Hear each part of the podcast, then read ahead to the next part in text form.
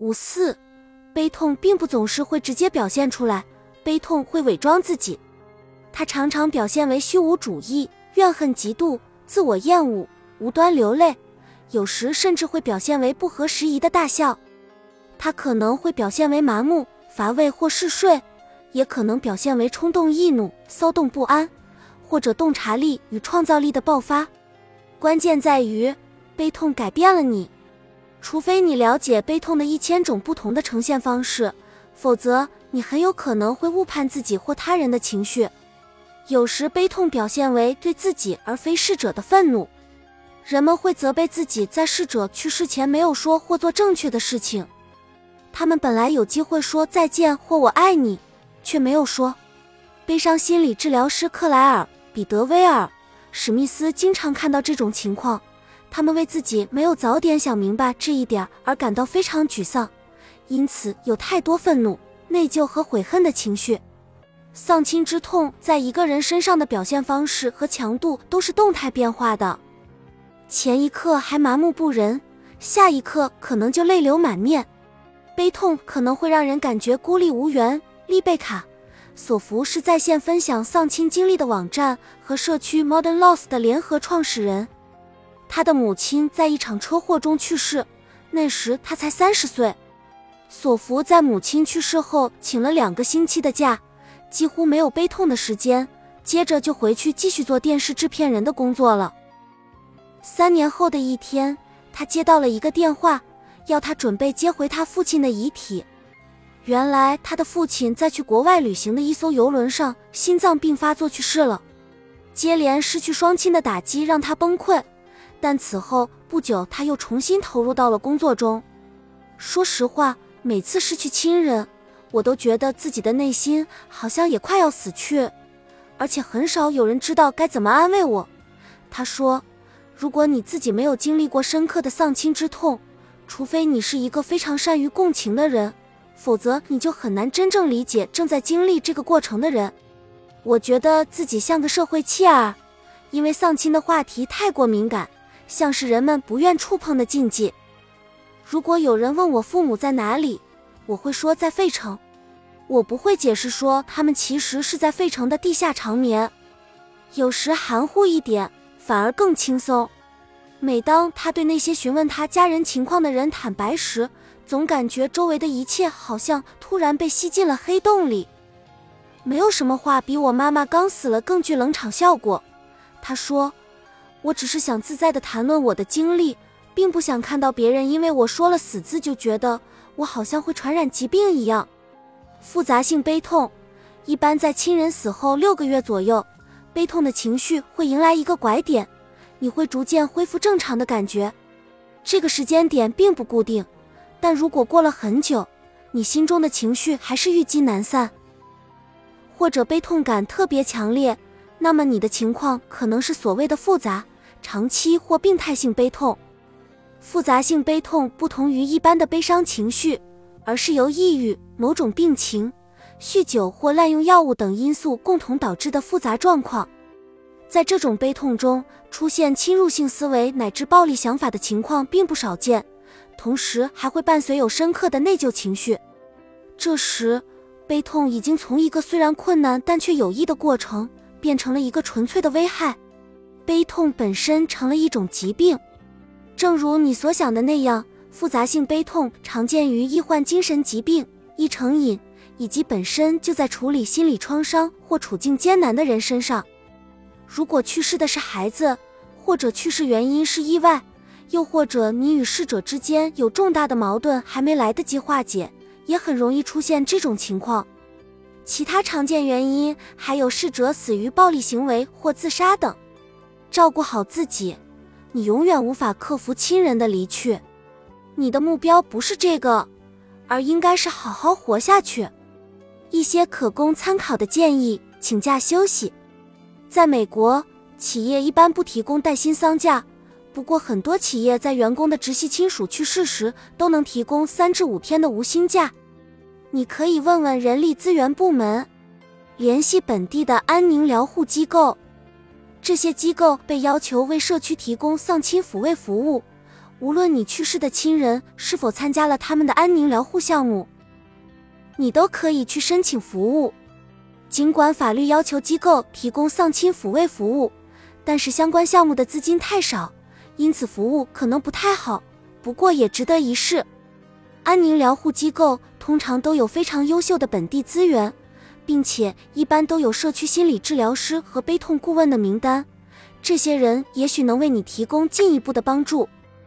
参加线下或线上的支持小组，和其他正在经历悲痛的人一起交流，可以减轻不少压力。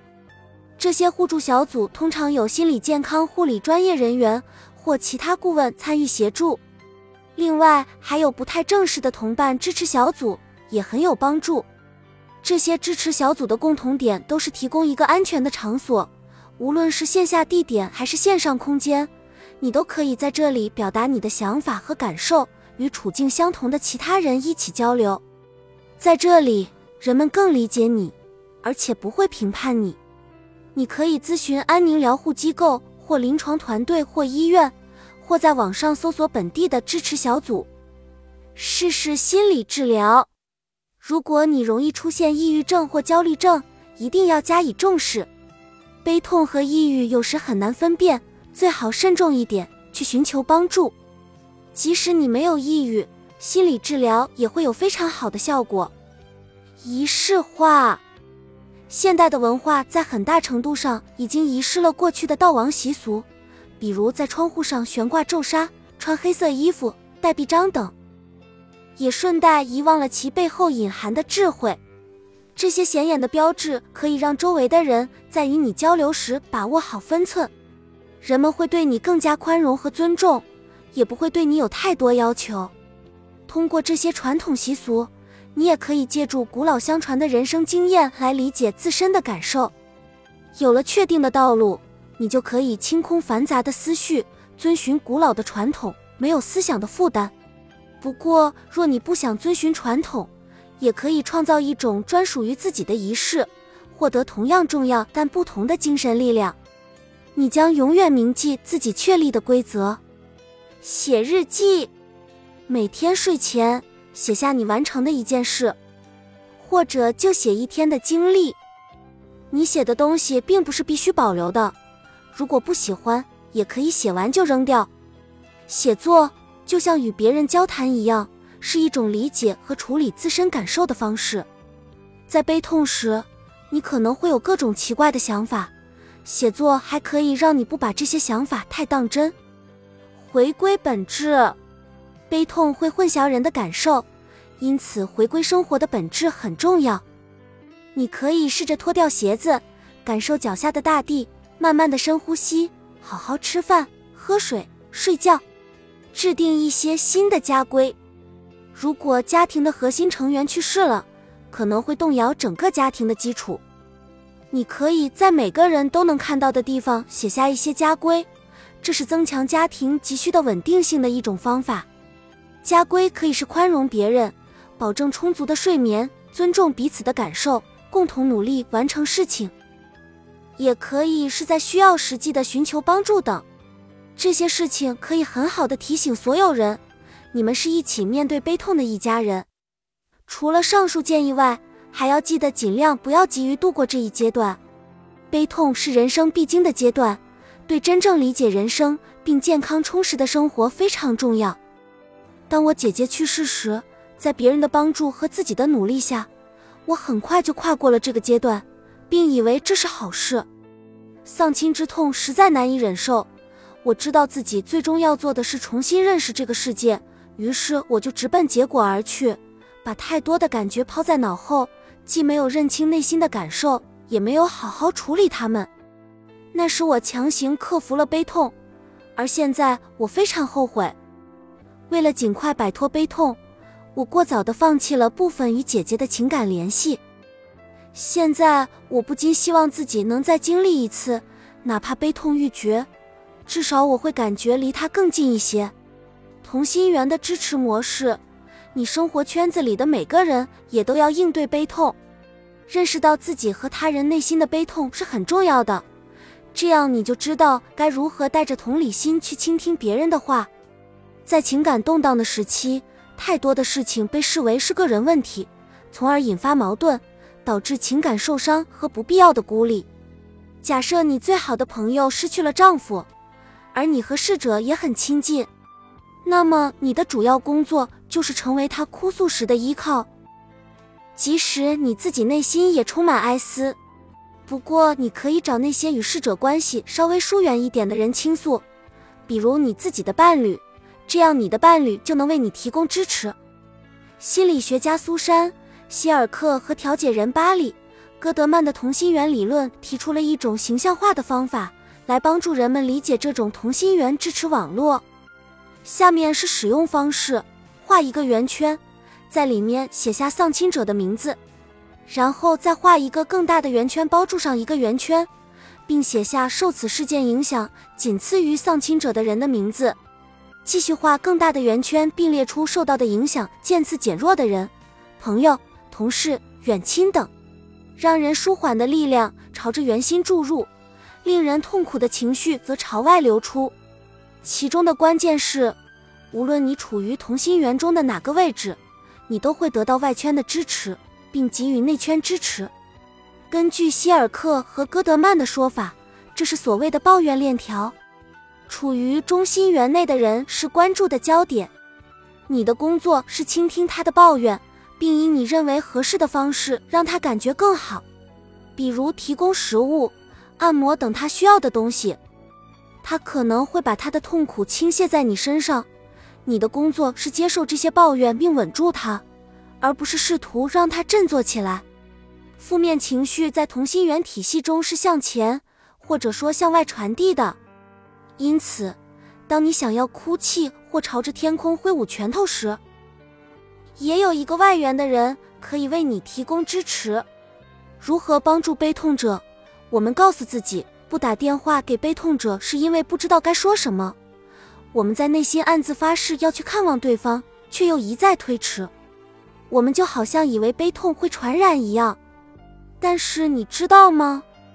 哪怕只是打个电话。其实就能有所帮助。悲痛者可能并不知道自己需要什么。如果你觉得发一条短信询问我能为你做什么是合适的，那就去问吧。但是如果你选择自己回答这个问题，然后送一顿热饭过去，或者在门口留张卡片，可能会更有帮助。因为悲痛者可能根本没有精力去回应这类问题。哪怕悲痛者当下没有准备好接受帮助，也会感受到你的付出，并充满感激。以下是一些关于如何帮助悲痛者的建议：暖心食物。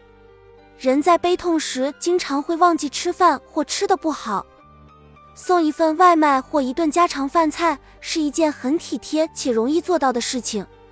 还可以做一张送饭排班表，就像轮班为新生儿的父母送饭一样。